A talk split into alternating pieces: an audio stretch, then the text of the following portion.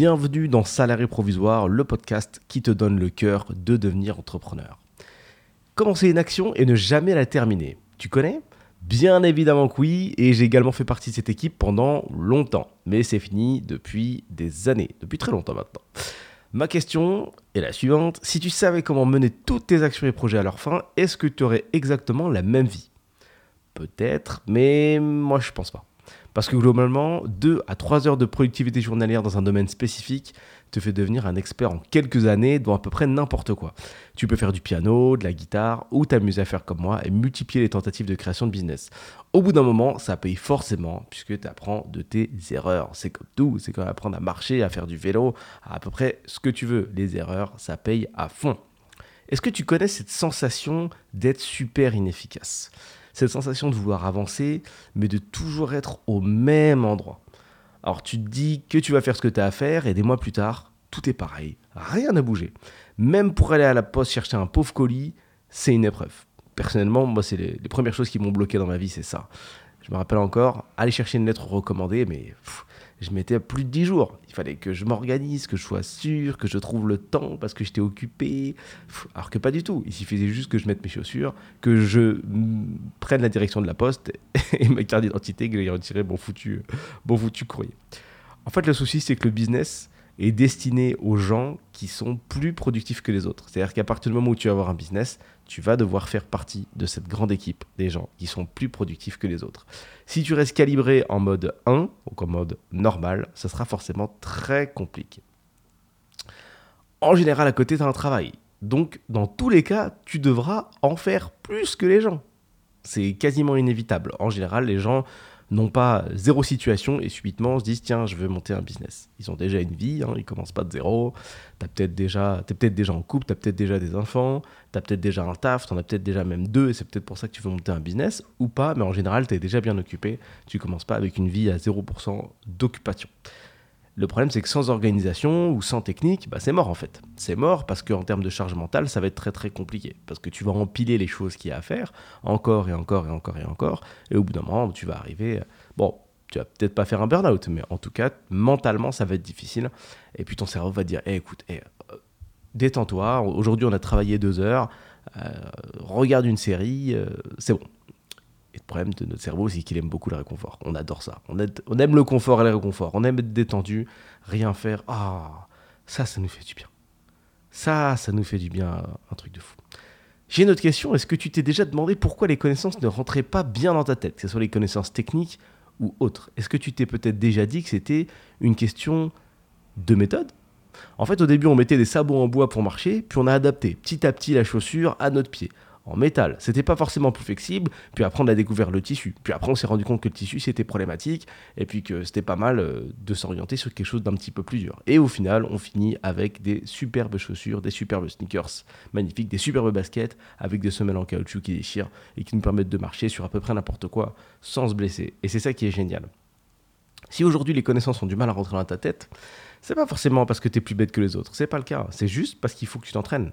Il faut que tu t'entraînes, il faut que tu en présentes plus. Sache que le cerveau est, est un muscle, en fait. Plus tu lui proposes de choses à apprendre, plus tu le fais bosser, plus il bosse bien. C'est comme tout. Plus tu fais de pompe, mieux, ou en tout cas meilleur tu seras en pompe. Ça marche avec la muscu, ça marche avec la lecture, ça marche avec à peu près tout. Ça, même, ça marche avec, euh, avec le fait d'être menuisé, coach sportif, ce que tu veux. Plus tu fais, mieux tu fais. Le problème, c'est qu'on ne se pose pas assez la question. On n'essaie pas, pas de comprendre comment ça fonctionne. C'est-à-dire qu'en général, dans la vie, on essaie, ça marche pas, on arrête. Alors que si tu prends un peu de recul, la majeure partie des décisions importantes de nos vies, c'est pas du tout comme ça qu'on a fait. Quand on a dû apprendre à marcher, on s'est levé, on a essayé, on est tombé et on s'est relevé jusqu'à ce que ça marche. Il n'y a jamais eu cette question de ouais mais si je m'écorche trop les genoux, euh, vas-y j'arrête. Ouais mais si la semaine prochaine je marche pas, euh, c'est bon, pour moi, c'est quatre pattes toute la vie. Mais non. On est juste allé tout droit. On a essayé encore et encore et encore. Et on a été coaché. Parce que être coaché dans la vie, c'est ce qui est le plus important. D'avoir quelqu'un qui te qui t'oriente, ça te fait gagner un temps monstrueux. Mais c'est pour ça que dans les premières années de nos vies, il y a des coachs dans tous les sens. On les perd après, on perd après ce réflexe. Et puis par ego, on ne veut plus trop se faire suivre. Mais mine de rien, c'est le truc le plus puissant. Avoir un humain qui te transmet la connaissance, c'est très très puissant. C'est comme Qu'est-ce que je peux donner comme exemple d'intérêt qu'on perd? C'est la nutrition, par exemple. Euh, on commence à s'y intéresser une fois que euh, rien ne va plus. C'est dommage. C'est une connaissance qui est capitale. Normalement, on ne doit pas la laisser, on doit pas la laisser de côté. C'est vraiment, vraiment très, très, très, très, très, très important.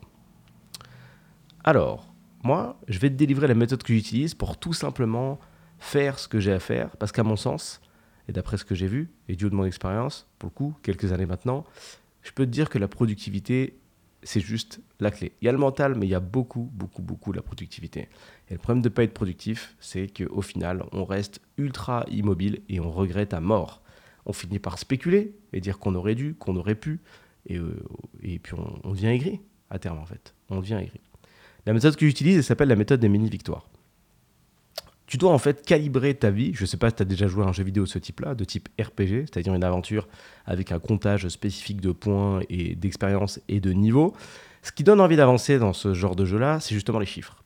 On avance, on commence avec une petite arme ou pas d'arme, puis on évolue petit à petit et on a accès à des armes de plus en plus puissantes. Une petite épée en bois, puis après elle on en trouve une en métal, puis après on en trouve une plus grosse, puis après on trouve une pièce d'armure. Et notre niveau évolue également. Niveau 1, niveau 2, niveau 3. Puis on peut s'attaquer à des, à des monstres un petit peu plus gros, puis à des zones un petit peu plus grosses, puis à des boss un petit peu plus gros, et ainsi de suite. Et au bout de X mille heures de jeu, on arrive avec un personnage hyper complet, avec lequel on a un lien particulier, parce qu'on l'a façonné pendant, euh, bah, pendant des mois, enfin pendant des années, après je sais pas combien de temps tu comptes jouer, mais on l'a façonné, on va dire, pendant des mois. Voilà, c'est notre bébé, c'est sur mesure. On a choisi ses spécialités, on a choisi ses armes, son équipement, on a choisi ses aptitudes, euh, point après point. Donc on a ce lien un peu particulier, on a ce personnage trop cool. Moi j'ai des souvenirs comme ça de vieux jeux auxquels j'ai joué, dans lesquels j'ai crafté, euh, c'est-à-dire euh, construit des personnages comme ça, petit à petit, brique par brique, minute par minute, heure par heure, jour par jour. Et dans la, dans la vie, il faudrait qu'on puisse faire la même chose. C'est-à-dire que tu, devrais pouvoir te dire, tiens, mon niveau aujourd'hui en, en, immobilier, en connaissance immobilière, c'est X. Mon niveau en sport, c'est ça. Mon niveau en business, euh, c'est ça. Mon niveau en mindset, c'est ça. Et à partir du moment où tu sais où tu vas comme ça, bah, tu peux décider de faire évoluer telle ou telle euh, spécificité. Et ça s'appelle de la gamification en fait. Le fait de transformer sa, jeu, sa vie et ses objectifs en jeu. De la gamification. on pourrait appeler ça de la gamification, mais bon. Tu peux donc mettre, en plus de tout ça, des mini-victoires. Les mini-victoires, comme leur nom l'indique, c'est d'avoir des petits rewards. Encore une fois, ça vient des RPG d'avoir des mini-victoires. C'est que, comme les développeurs de jeux veulent que tu restes le plus de temps sur leur jeu, au-delà de te mettre des chiffres et des niveaux, ils t'envoient des petites récompenses. Voilà, en fonction de ce que tu fais, tu as des récompenses. Dans la vie, c'est la même chose. Si tu te places des mini-récompenses, en tout cas en termes de business, si tu te laisses avoir des mini-victoires, tu vas kiffer. Tu vas kiffer parce que tu vas monter ton business, tu vas avancer et dire tiens, c'est super, j'ai eu par exemple, euh, j'ai terminé mon site. Boum, mini-victoire. Tiens, j'ai eu mon premier euh, contact client. Waouh, premier contact prospect. Mini victoire. C'est un petit plaisir. Hop, je peux cocher ma petite mini victoire. Tiens, j'ai eu, j'ai failli faire ma première vente. Mini victoire. Tiens, j'ai fait ma première vente. Mini victoire. J'ai fait mes cinq premières ventes. Mini victoire. Et ainsi de suite. Si tu réfléchis comme ça, le chemin sera beaucoup moins difficile que si tu regardes que la fin. Admettons que tu te sois placé un objectif de gagner, je vais prendre une petite somme, mais 2000 euros par mois.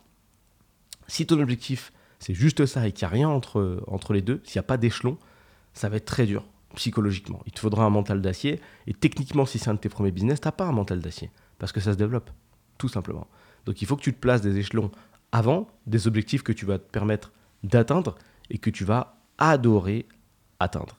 Et c'est comme ça que tu pourras abattre des montagnes de travail incroyables. Parce que qui dit objectif dit grande quantité de travail avant chaque objectif. Et tu le sens même plus. Si je t'explique comment monter un business de A à Z et je te dis tiens on est à, la lettre A, va jusqu'à Z, d'un coup, bah, ça va te sembler infaisable. Par contre, si je te dis écoute, commence par A, il y a un objectif à C, et ainsi de suite, il y a un objectif à F, tu vas pouvoir segmenter, tu vas beaucoup mieux visualiser. Tu vas dire, ah bah tiens, de A à C, je peux le faire de temps en temps, de temps à temps, enfin de tel mois à tel mois ou de telle semaine à telle semaine. De C à F, je peux le faire de telle semaine à telle semaine. Tu vas segmenter, découper, et je te renvoie vers le podcast qui parle de la manière dont on découpe d'ailleurs le travail pour pouvoir achever des montagnes et des montagnes.